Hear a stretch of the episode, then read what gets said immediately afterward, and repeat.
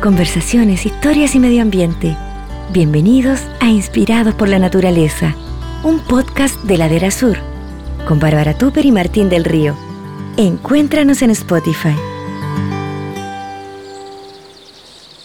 Bienvenidos amigos a una nueva edición de Inspirados por la Naturaleza, este nuevo podcast de Ladera Sur. Por supuesto que estamos con Martín del Río, director de Ladera. ¿Cómo estás, Martín? Muy bien, ¿y tú, Bárbara? Muy contento. Muy entusiasta yo también, porque el invitado que tenemos a continuación, les voy a decir al final su nombre. Primero voy a leer un poco de su currículum.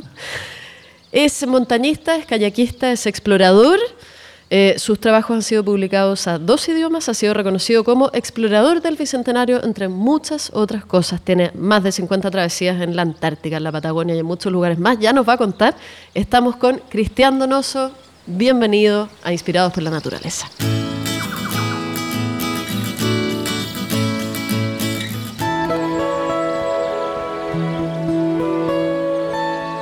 Gracias, gracias por la invitación. Muy bienvenido, Cristian. Para nosotros, nuevamente, también insisto en estas cosas, es un lujo tenerte en el sentido de que viajas constantemente y nos calzó esta entrevista que yo creo que a mucha gente le, le motiva tu historia y tu aventura. Así que la idea de esta conversación es que empecemos eh, a profundizar diferentes eh, expediciones tuyas y un poco cómo ha sido tu historia, a, a cómo llegaste a esto. ¿Cómo que es esto de ser explorador? ser explorador? ¿En qué momento de tu vida tú dices, voy a ser explorador? Yo creo que el deseo de explorar está eh, eh, intrínseco al ser humano. Eh, uno ve a los niños cuando empiezan a crecer y entran en contacto con la materialidad de las cosas, la arena, la madera, y, exploran. exploran hay una curiosidad innata en el ser humano que se manifiesta de distintas maneras. Exploradores también son los mecánicos, que entran en un motor y tratan de entender cómo funciona. Exploradores son los científicos, son en general todos tenemos una dimensión de, exploradores em, que se manifiesta en esta curiosidad por ir más allá, por conocer más, por eh, profundizar en el conocimiento de alguna disciplina.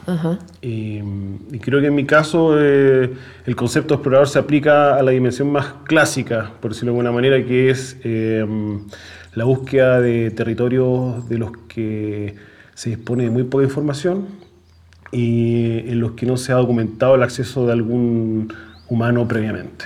O sea, como yo digo, como eh, territorios libres de, como de incursiones humanas anteriores, documentadas, porque uno en verdad tampoco sabe con certeza si es el primero o no, pero al menos eh, en forma documentada uno se atreve a decir que puede ser el primero.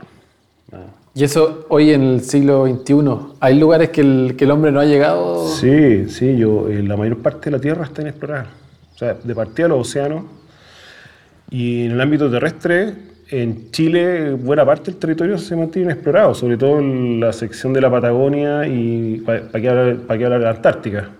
Em, la mayoría de las cumbres que tenemos en la Patagonia, en toda la zona ubicada al sur de, de Puerto Montt, se encuentran inexploradas, nadie las ha subido.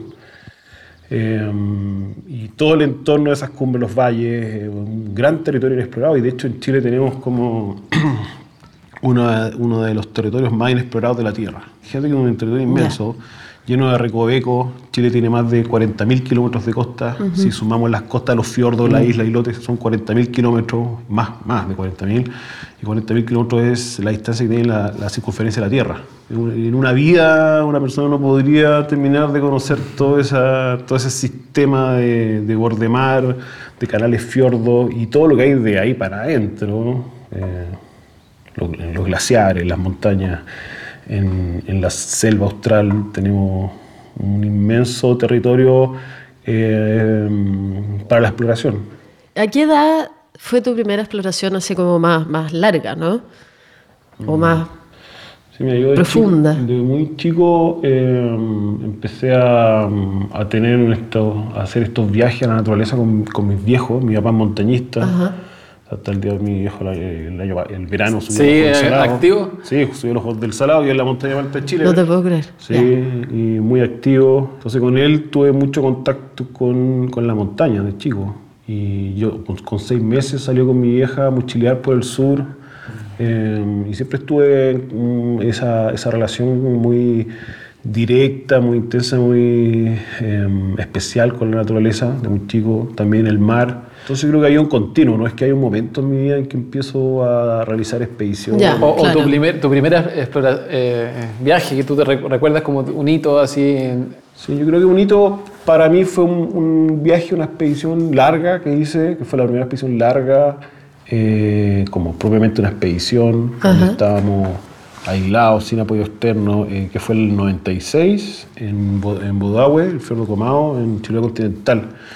E hicimos un- una exploración desde la costa hasta la- casi la frontera con Argentina, avanzando por un valle que era muy, muy cerrado, con mucha vegetación, mucha quila, era muy difícil avanzar y, y fue una experiencia para mí muy, muy especial, muy, muy intensa y me- yo me sentí muy, muy pleno, muy feliz Eso eh, te con iba a esa experiencia y finalmente uno va detrás de eso. de Y siempre está esta lleno. sensación como de plenitud, de felicidad. Nunca hay susto, por ejemplo, miedo de no tengo idea. Estar en la Yo- mitad del, sí, la verdad es que yo de la no- nada, solo. Yo no, y- estoy- yo no voy detrás como del, del riesgo. Ajá, Yo soy una ya. persona que disfrute mucho con, el, con la adrenalina. eh, voy detrás de una experiencia muy directa, muy íntima con la naturaleza. Eso es lo que me motiva y también hay, hay cosas que pasan en la naturaleza.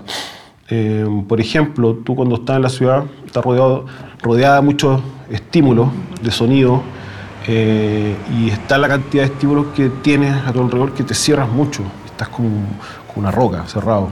Una roca donde rebotan todos estos estímulos.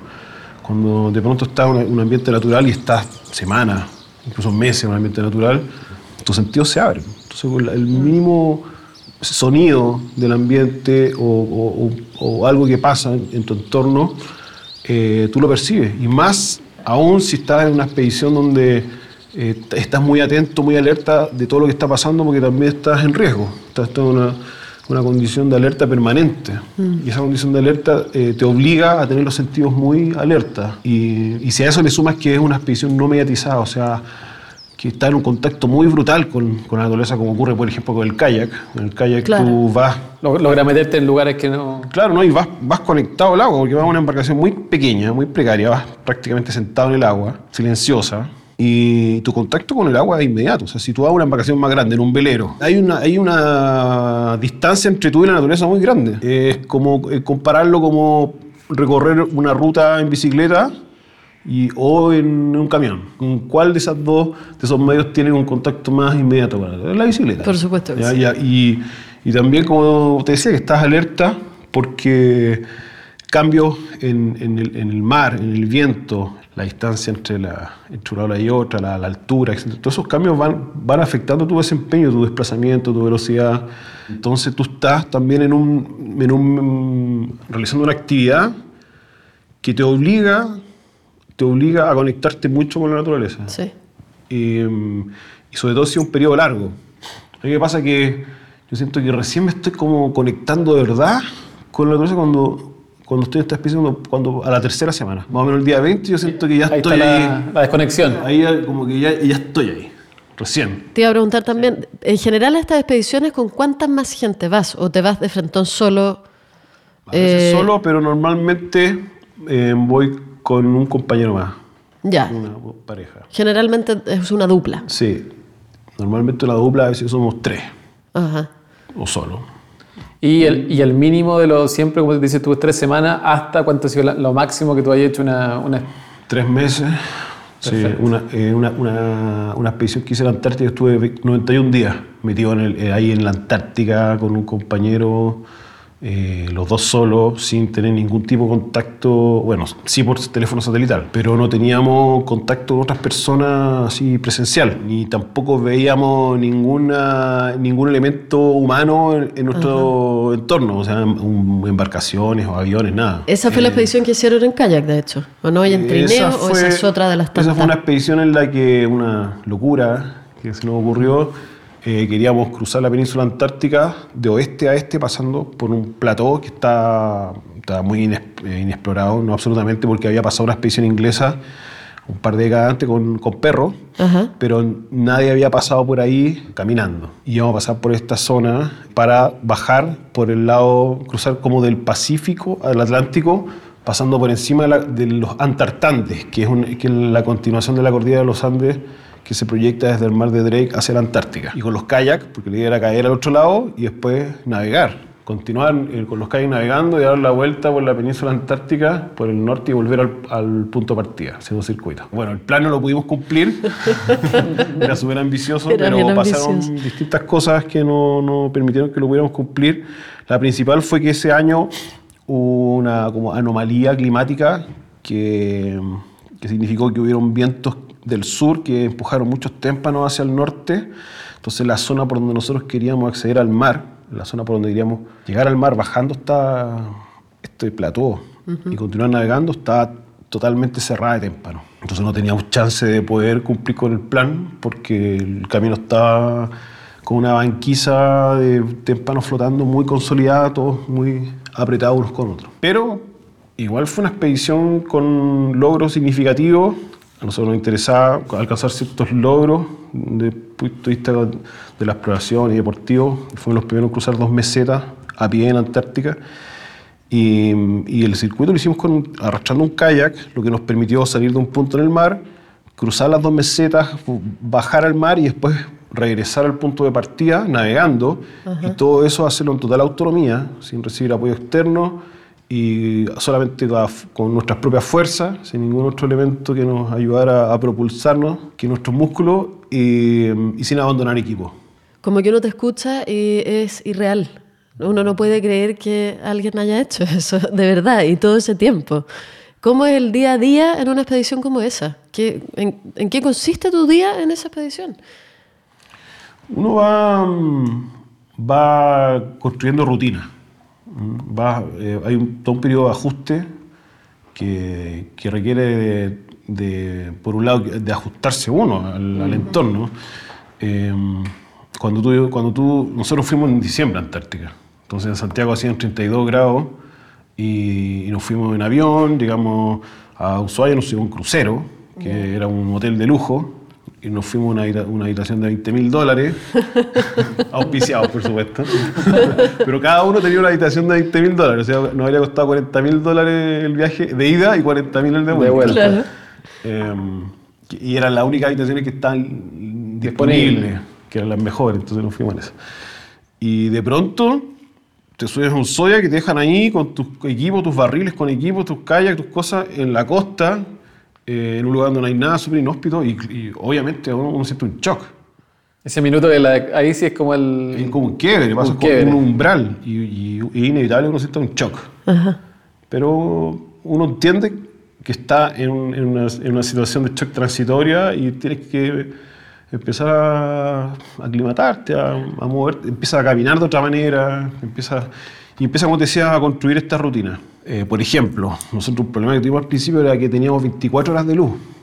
Entonces, ah, eh, claro, pues. claro, entonces empezamos los primeros días a portear y de pronto llegamos en la hora y era la una de la mañana Rarísimo. y como que todavía teníamos mucha, estábamos muy, con mucho entusiasmo moviendo los equipos, pero claro, nos acostábamos a las 3 de la mañana y el otro día ya nos levantábamos a, la- a las 7, a las 8. Y como que todo, Estaba todo corrido. se empezó a correr. Entonces un momento dijimos, bueno, tenemos que parar con esto, porque claro, si bien había luz en la noche, igual la, la- la temperatura bajaba. A partir de las 7 caía bastante la temperatura. Entonces empezamos, tuvimos que ordenar ese tema. La- el régimen la comida, todos los días lo mismo. Eh, pasando cosas. O sea, por ejemplo, yo me acuerdo que arriba hacía mucho frío en el plató y tienes que tener mucho cuidado con esas temperaturas, sobre todo cuando hay viento, porque mm, si pones tu, tu- una mano, por ejemplo, a esa- a- con esa temperatura y ese viento, eh, tienes mm, segundos para poder hacer algún, amarrar algún ca- un, Claro. un cabito y hacer una maniobra y después tienes que ponerte el mitón no sé, Sí. enseguida. Entonces nosotros teníamos una rutina. Llegábamos a un punto donde decidíamos acampar y construíamos un, un muro de nieve un semicírculo con bloques de nieve. Y, mm, y, y- y Sebastián iba cortando los bloques con una pala, y una pala gigante. Son una, una especie de iglú por la mitad, una cosa así. Era, era para armar la carpa. Claro. Porque Una protección. muro- sin ese muro no podíamos armar la carpa. Sí. Una protección. Y, y nada, pues, y después de tres meses, o sea, día tras día, el muro iba mejorando. Cada vez iba quedando mejor. La técnica Los- se va los mejorando. bloques iban mejorando, cada vez más rápido, los bloques mejor hechos, el muro mejor construido. Y bueno, hacíamos este muro alto, a veces llegaba a los dos metros, Y ahí recién podíamos empezar a armar la carpa. Cuando comíamos, ¿Y qué comen, por ejemplo? eh, comíamos todos los días lo mismo. El plan era mm, tener un consumo de aproximadamente 6.000 calorías diarias por el, el esfuerzo físico, que era Físico, brutal claro. y, y las temperaturas. Eh, comíamos 600 gramos de avena al día. Imagínate, 600 ¿Qué? gramos es como comerse una caja Claro. de avena. Grande. No, al final comíamos tirar la cada cuatro lejos. horas. Comíamos a, la a las 8 de la mañana, a las 12 del día, a las 4 de la tarde. Y eso lo respetaban muy bien para... Más o menos, más o menos. Eh, en verdad a veces hacía tanto frío que no podía parar. Entonces no podía parar a comer. Claro, porque- seguimos, seguimos nomás. Claro, y ahí eh, uno de los problemas que yo tenía, yo transpiro mucho. Entonces yo no me puedo abrigar mucho. Porque si me abrigo mucho, transpiro, mojo la ropa Y después el... y después me, me, me hipotermia. Claro. Entonces tengo que andar, andaba con muy poca ropa. Siempre cuando estoy en ambiente de montaña o polares, ando con muy poca ropa. Y cuando empiezo a sentir más frío, lo compenso con un mayor esfuerzo físico. Pero tampoco es que pueda, como, en determinadas circunstancias, como parar mucho rato. O sea, tengo que estar ahí como produciendo calor, calor, calor, calor. Y no, no hay algún momento en que estás ya agotado y sencillamente es como, ya, hasta aquí no me llegó, voy a llamar a mi teléfono satelital a que me vengan a buscar. ¿No te viene alguna frustración en la mitad de este trayecto? Eh, Como el proceso quizás mentalmente... Que mental, también claro. Uno puede mandar todo a la punta del cerro. Eh, no, o sea, que tú ya estás en, en- Llegaste ahí, tienes que Hacerlo hasta el final. hasta el final. Porque además nosotros entramos en una zona antártica donde, imagínate, tres meses de expedición. O sea, llega, hay un punto de no retorno, que tenéis que seguir o Claro. tampoco uno puede como llamar por satelital o que vengan a buscarme para organizar una No, no llegan. en ese lugar, tiene que ser como un helicóptero. El Sí, helicóptero tiene que llegar con un barco. claro, sí. Y no es que haya un barco con un helicóptero eh, Esperando parte en una esquina, no, claro. Tienes que organizar eso. Eh, y además el helicóptero solamente va a poder subir cuando tenga buenas condiciones. Entonces, puede, desde que uno llama a que te rescaten, puede pasar, no sé, una semana o más. Y, y es como ir, en, un- como ir en un submarino o una nave espacial, porque tú vas como manejando una serie de variables que, que, que te permiten sobrevivir con, medio, con recursos muy limitados. Vas con muy poco equipo. Cada gramo que tú sumas a tu equipo es un gramo que tienes que echarte en la espalda o que tienes que arrastrar. Sí. Entonces vas con el mínimo de equipo que te permite sobrevivir durante un periodo tan largo como tres meses en un ambiente tan hostil como en la Antártica. Y vas manejando distintas variables. O sea, lo que te decía, te sacas el guante para amarrar un cabo y se te enfría demasiado, quizás llega a un punto de no retorno la mano. Claro, que vas a ¿Ya? perder el dedo. Claro, va a caer entonces tú tienes que estar manejando muchas como controles de un submarino, de alguna manera. ¿Cuántas veces has ido a la Antártica? Como cinco, ¿eh? o seis, seis. Seis expediciones. Expediciones, de hecho, espérate, hice una travesía en kayak. ¿Esa me acuerdo con, con Ezequiel y Roger? No, hice la primera expedición en kayak, fueron 900 kilómetros, que fue por la península antártica, que la hice con, un argentino, Claudio Scaleta, que es la expedición más larga que se ha hecho en Antártica en kayak a nivel mundial. Después de eso hice otra expedición en esta que te estaba contando, los 91 De- días. la cruzada. Entre medio una cosa chica que hice con Celine Cousteau y otras otras- otras personas, algo pequeño, que en verdad que no, no es una expedición propiamente, no es un documental. Y, y lo que hice con Ezequiel Lira y Roger Rovira, que fue una travesía en kayak por un archipiélago que está mm, al norte de la península antártica que se llama Shetlander Sur. Unimos distintas a las islas centrales de ese archipiélago en kayak. Fue la primera expedición que conectó distintas islas de ese archipiélago. Habían habido expediciones que habían circunnavega- eh, circunnavegado algunas islas. Fue algo complejo porque, sobre todo, habían dos islas que eh, están separadas por el canal de Nelson, son las islas Nelson y Robert. Y este canal tiene una corriente muy fuerte, una corriente oceánica. Hay una corriente que da la vuelta a la Antártica en sentido horario y pasa a través de estas islas, como que estas islas peinan esa corriente. Y entre medio de estas dos islas la corriente alcanza 5 nudos, 6 nudos. Entonces era como cruzar un río de, Perfecto. A, a lo ancho, con el riesgo de que si no alcanzamos a cruzar, eh, terminábamos Te, mar abierto. te tiraba para adentro. Claro, tiraban mar abierto. Entonces teníamos que ir apuntándonos a la isla, así un poquito como a la izquierda, ¿eh? como Claro, un ferry, pegadito ahí, Como cruzando así, ¿eh? como quien cruza un río, tal cual. Pero un río eh, enorme, de ancho. ¿Cómo ha sido, o sea, desde, todo, desde tu primer viaje hasta el sexto, por decir así, eh, cómo has visto tú el tema de la Antártica y el turismo? de alguna forma que se está viendo como un nuevo destino que la gente quiere ir. Y si tú lo ves que esto está, está ocurriendo o, o cómo lo ves hacia futuro, el- el- la Antártica como destino como tal. Hay mucho interés en, en algunos países por eh, conocer Antártica. En algunos años hemos tenido sobre 40.000 turistas en Antártica. Hay aspectos positivos de la industria eh, y negativos.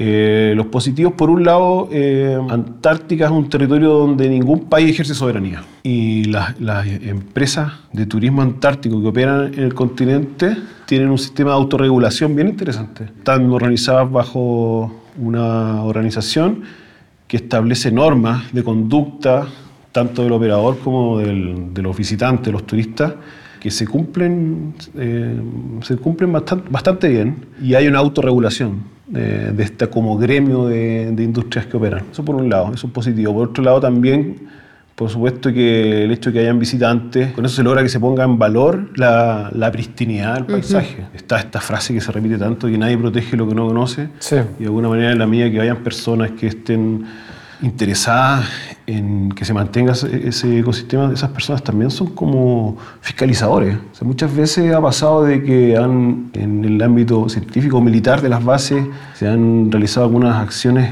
contrarias a la conservación y han sido los turistas los, los que han denunciado esas acciones. Entonces hay, hay como una fiscalización del turista. eh, Porque a el que turista sociales, el que llega igual es, es un turista, o sea, si llega hasta la Antártica es un turista de alguna forma con conocimientos de... Muchos de ellos sí. Depende, depende de la nacionalidad y, y- sí. Pero la mayoría Pero, debe ser más consciente, sí, digamos. De sí, verdad quiere sea, tener un contacto con claro, la naturaleza, está buscando... Es, es muy caro. Sí. eh, hay que hacer un, un esfuerzo importante, porque imagínate, ya navegar de, de Ushuaia a Antártica, eh, ida y vuelta, que son cinco días por lo menos, cruzando el mar de Drake, que es una experiencia para muchos, eh, una pesadilla. Eh, ya hacer ese esfuerzo es un f- tremendo filtro para el tipo de turista que llega. Eh, y hace frío y no, no es una playa, no es el Caribe. No, Claro. Es un turismo de contemplación de la naturaleza. De, Sí. de ir de, bueno, nos faltan también los que hacer un check, y que, Obvio. pero, pero son la minoría. La, la gran mayoría son personas que van detrás de una experiencia de naturaleza y valoran la naturaleza.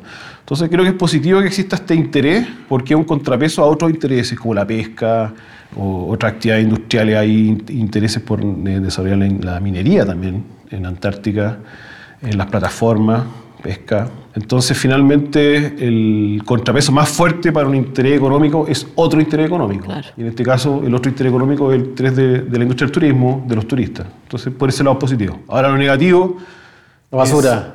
es El impacto, El impacto. el impacto. La expedición que hice con Ezequiel y con Roger, nosotros llegamos a Bahía Fildes al final de la expedición y a medida que uno se va acercando a Fildes, que es la zona más habitada de Shetland del Sur, uno va viendo cómo va desapareciendo la fauna. O sea, tú vas digamos, navegando y permanentemente, digamos, elefantes marinos, pingüinos, lobos, etc. Y a medida que nos íbamos acercando a esta zona, la fauna empezaba a desaparecer hasta desaparecer por completo. Y se han hecho estudios de- del, agua, ahí en Fildes, donde llegan muchos cruceros y se han encontrado hasta cocaína en el agua. No te puedo creer. Sí.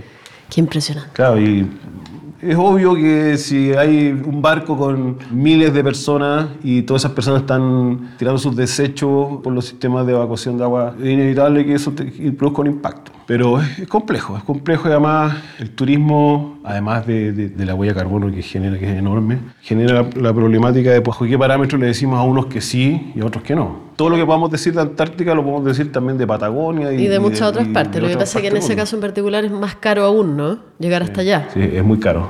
Entonces ahí es como más caro. prohibitivo, ahí hay como una barrera. Y después viene lo complejo de, Sí.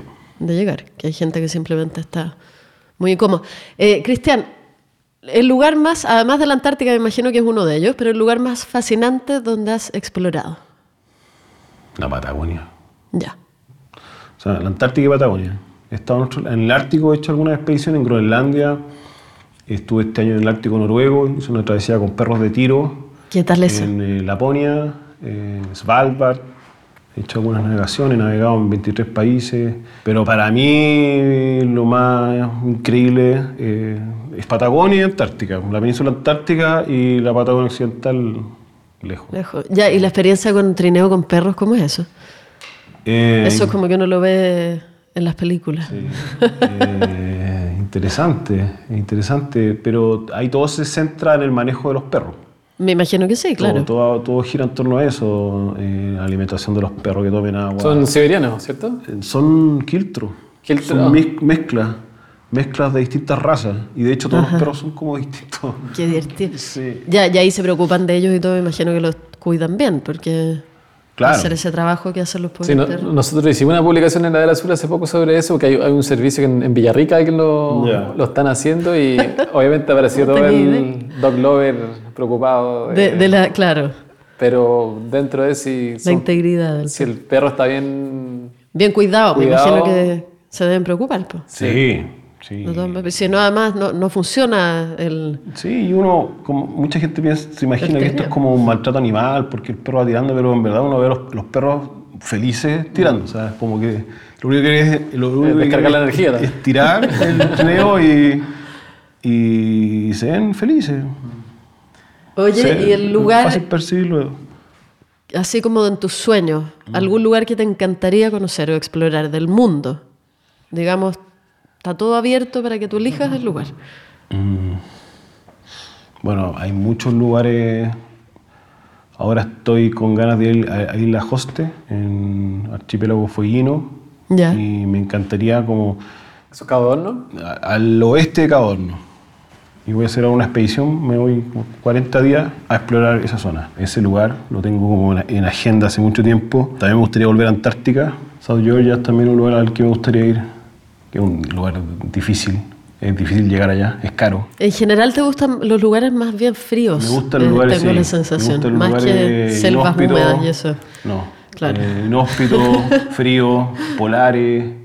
Eh, otro tema interesante el de la, de la exploración, o más que de la exploración, de estar en, en contacto con la naturaleza, es que mm, nosotros somos producto de un proceso evolutivo. Estamos acá porque nuestros padres, abuelos y así nuestros antepasados hacia atrás tuvieron conductas que les permitieron mantenerse vivos y tener descendencia. O tuvieron una, adaptación exitosa. Y, los, aquellos que no tuvieron una adaptación e- exitosa al entorno, por su constitución eh, física o por, por su forma de comportarse frente a la naturaleza, desaparecieron. Entonces, nosotros, los que estamos aquí en estas ciudades, somos el resultado de un proceso de millones de años de relación del humano con la naturaleza, donde aquellos que tenían conducta exitosa de adaptación permanecieron y aquellos que no desaparecieron. Entonces, de alguna manera, nosotros so- hemos sido esculpidos por la naturaleza. Nuestras capacidades físicas y cognitivas se han construido en una relación inmediata del humano con la naturaleza.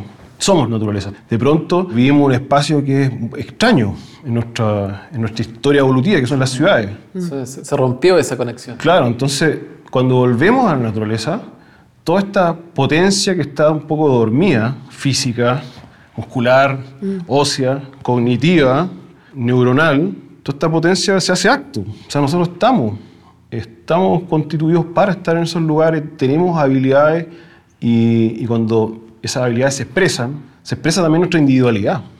O sea, aspectos dormidos de nuestra individualidad afloran, florecen. Y nos sentimos muy bien con eso. Siento que hay un, hay un crecimiento espiritual, hay mucha felicidad en también sentir cómo emergen todas esas facultades. Eh, hay una sensación de mucha libertad también, porque cuando tú te mueves en un ambiente de ciudad, te mueves en un laberinto lleno de restricciones. Sí, claro. Cuando estás en la naturaleza, tú puedes abrir tu sentido, tu vista, tu oído a todo lo que está pasando en forma permanente, continua y, y no hay límites. Y es verdad, y es como cuando uno va a cualquier paseo, como nosotros que somos pequeños exploradores, no como Cristian, eh, la sensación que uno tiene es así de simple, es todo lo que estás diciendo tú, a menor escala probablemente, es otro tipo de conexión, pero igual esa sensación uno logra vivirla, ¿no? Sí, igual ojo con eso de menor escala, porque yo como que tomo un poco de distancia con esta tendencia que tenemos a veces de categorizar que este es superior, que este es inferior. Yo creo que en la naturaleza hay muchas formas de verla. Yo la vivo de esta manera, no, no soy ni mejor ni peor que Obvio, nadie. No, no hay una receta. Es mi, es mi forma. Claro. A, a mí me encanta hacerlo así. Yo lo veo de esa manera y no me pone por sobre nadie. Es una relación Sí. que tengo yo con la naturaleza y hay otras personas que lo ven de otra manera, que van a, qué sé yo, a hacer una caminata acá cerca de Santiago Y esa es su forma de naturaleza. pasa y las dos son muy válidas y como Sí, de todas no- maneras. No, yo me refiero a la Claro. intensidad de estar tanto tiempo, Ah, ¿no? claro. Inmerso. Ah, sí. ¿cachai? A eso ve Sí. como en pequeña y gran escala. Es como el- la cantidad de tiempo que tú estás inmerso ahí. Es distinto estar tres meses que estar dos días. Y bueno, y ahí todas tus expediciones maravillosas. Y, y a mí me gusta partir y me gusta volver también. Está- Sí, como termino la ¿Te dan expedición y vuelvo, sí, Ya. me dan ganas de volver. Y, y también hay algo interesante en, en esto de esta experiencia desde el punto de vista de la privación de lo que tenemos en el día a día.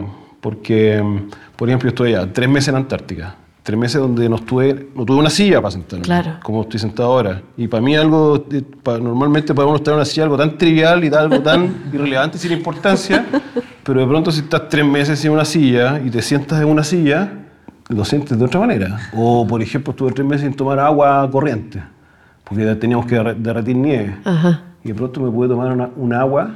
Uno de los momentos más inolvidables de esa expedición de los tres meses fue cuando me acosté en una cama con sábanas limpias. ¡Ay, qué raro! Bueno, me duché después de tres meses, porque estuve tres meses sin ducharme. ¿Cómo fue esa experiencia? Ya, Pero ya, eso fue increíble, así ya estaba en el Valhalla. Eh, pero ya después de acostarse en esta cama, de 20 esta habitación de 20 mil dólares, Ah, porque de vuelta fue igual. claro, en esta cama con sábanas, sábanas después imagínate estar tres meses sin bañarme, metido en un saco y, Muy y tres impresionante, meses sin bañarme y haciendo ejercicio. O sea, y de pronto ducharme y meterme en esta cama y sentir ese olor a sábana limpia, no puedo Oh. explicar lo que fue. El mayor lujo, o sea, la mejor sensación. Claro. Y comer, comer algo que te guste, así como Claro, yo entonces, llegaría directo a También algo este- estas experiencias te permiten separar aquello que es importante lo que no es, porque a veces uno como que se, se enrolla mucho con problemas o con deseos que te das cuenta después que no, no valen, a veces no valen nada, no tienen ninguna importancia. Y como que dejar la vida de repente en esas cosas que no valen nada no tiene mucho sentido tampoco. Entonces creo que este, esto como entrar a la naturaleza y llegar a estos fondos te permiten valorar lo cotidiano y separar lo importante de aquello que no lo es, la vida de cada cual. Yo te quería preguntar otra cosa. Eh, recuerdo tu, uno de tus últimos proyectos que fue esta expedición a, a comparar el trabajo que había hecho D'Agostini con, con un poco ver el, el cambio de los glaciares de, de la Patagonia en 100 años. En esta etapa que estamos de alguna forma de cambio climático, acción climática, ¿cómo fue? Bueno, después de esa experiencia y también cómo lo ves tú en la, en la etapa que estamos viviendo este 2019? ¿Lo ves negro, lo ves de alguna forma o no tan negro o es parte de un proceso? ¿Cuál es tu opinión? Yo lo veo súper negro. Eh, pero hay muchas cosas. Bueno, este proyecto consistió en nosotros eh, conocimos el archivo que dejó Alberto Agostini, la fotografía, más de 10.000 fotografías, muchas de ellas en placas de vidrio. Eh, tuvimos acceso a esas fotografías, no estaban catalogadas, no, no, no aparecía en cada foto el lugar donde había sido tomada. Entonces fue un trabajo de documentación que nos obligó a, mm, a determinar dónde habían sido tomadas Claro, esas fotos. un reconocimiento previo. Seleccionamos 10 fotos de Alberto Agostini de sitios de difícil acceso. Las fotos también las elegimos por su valor estético. ¿Ya? y eh, por que tenían elementos primer- en primer plano, segundo, tercero, etcétera, y también la elegimos eh, con el criterio de que tuvieran elementos que permanecen en el paisaje, un árbol, una roca, el perfil de las montañas y otros que cambian, los glaciares. Los glaciares dan muestra de, del- de este cambio. Y fuimos a Cordillera Darwin, a tres sectores principalmente, y los- las fotos de Agustín fueron verdaderos GPS. Ah, Entonces íbamos buscando el encuadre y al punto que el cuadro era tan preciso, el lugar, cuando encontramos el lugar donde Agustín tomó la foto, que si bajamos eh, la cámara, nuestra cámara con la que íbamos a repetir la foto del encuadre de Agustín, la bajamos 10 centímetros, los elementos dejaban de estar alineados, o 10 centímetros para arriba, o 10 increíble. pa- sí, pero así, muy exacto. Y probablemente muchas de esas fotos las tomamos en lugares donde no, nunca más fue nadie después de Agostini. ¿Qué quedó eso? Hicimos una exposición, documental. Y las reflexiones en relación con la pregunta que me hiciste son, primero, que la naturaleza es oportunista. Hay una foto donde está el glaciar de Agostini, lo que hay ahora, en algunos casos, un bosque impenetrable. O sea, la naturaleza busca la mínima oportunidad para avanzar, para mm, tener descendencia. Me impresionó mucho el este oportunismo, esta latencia de naturaleza de aprovechar el mínimo espacio, el retroceso del, hielo para avanzar, eh, pensando en el, en el hombre también. El hombre igual. Tiene la misma estrategia de El- sobrevivencia. El hombre, el hombre funciona igual, o sea, el hombre es oportunista y busca la mínima, eh, quema el bosque para plantar, para, para poner animales, está destruyendo el Amazonas. eh, y, y en nuestras vidas también cotidianas, vemos un espacio para meter el auto y ahí lo metemos. Y enseguida la reflexión es que somos naturaleza, somos productos de la naturaleza, nuestras ciudades, nuestra, a lo que hemos llegado, para mí es naturaleza también, porque tendemos como a, a generar esta dicotomía entre lo de la naturaleza, que está por allá, y nosotros que estamos acá, y somos como dos cosas distintas. Yo creo que somos todos. Y, y creo que nos falta reflexionar desde ese punto de vista, un paradigma que es raro, y entendernos de esa manera, para, para un poco asumir lo que se nos viene por delante, que siendo producto de la naturaleza y comportándonos de alguna manera como la naturaleza, estamos entrando en una fase de- en que estamos destruyendo nuestro planeta y, y de, y de esa manera también nos vamos a destruir a nosotros, o sea, no vamos a destruir el planeta, vamos a, vamos a destruir las condiciones actuales, estables, que nos, nos genera una estabilidad natural que nos permite construir nuestras ciudades, nuestra, nuestra civilización, entre comillas, etc. Y creo que va a ser muy difícil, es muy difícil que el humano